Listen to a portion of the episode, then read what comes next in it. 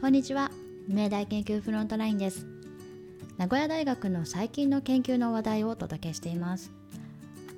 第34回目の今回はアスベストがどのようにがんを引き起こすのか仕組みを解明した研究をご紹介します。アスベストという言葉はニュースでもよく聞きますよね。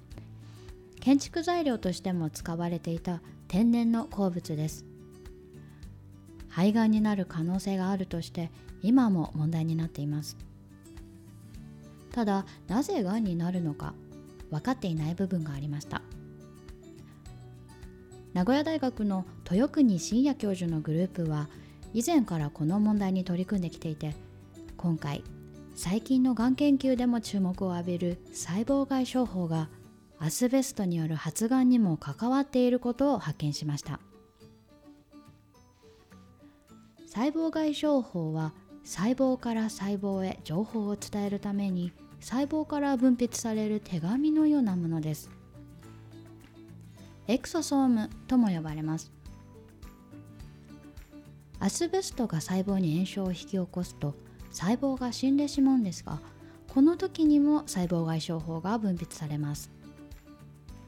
この細胞外傷法にはフェリチンという鉄を貯蔵するカゴのような役割の物質が多く含まれています。フェリチンは細胞外傷法とともに肺やお腹の内側にある中皮細胞という細胞に取り込まれます。鉄を多く含んだフェリチンは細胞が分裂するとき DNA を傷つけます。これにより腫瘍やがんが発生していたんです。細胞外傷法が細胞に取り込まれなければ中皮細胞に鉄やフェリチンがたまることはありません。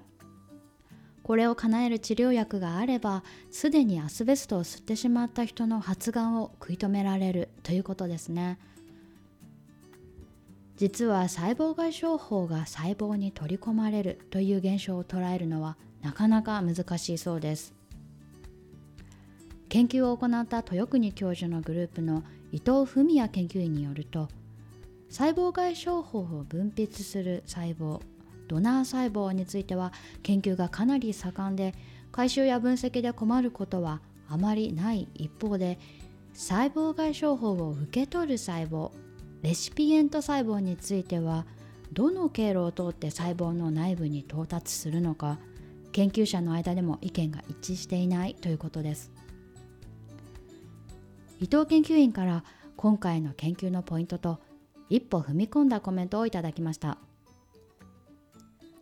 本研究は細胞外傷法の内側のフェリチンによりレシピエント細胞が予期しない形で鉄過剰となることが眼科につながることを明らかにしました。フェリチンは普通の細胞でも発現しているタンパク質の一つなのでフェリチンが直接病態に関与するまでにはもう一つフェリチンの崩壊というステップがあると考えられます。オートファジーの一種のフェリチノファジーのような現象がフェリチンの崩壊を起こしているのではないか。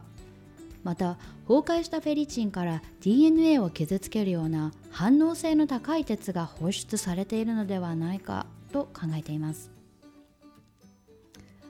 この研究について詳しくは2021年11月4日発表の名古屋大学研究プレスリリースをご覧ください。リンクを概要欄でお知らせしています。今回の配信は名古屋大学理学部3年高山風奈さんに協力いただきました。次回もどうぞお聴きください。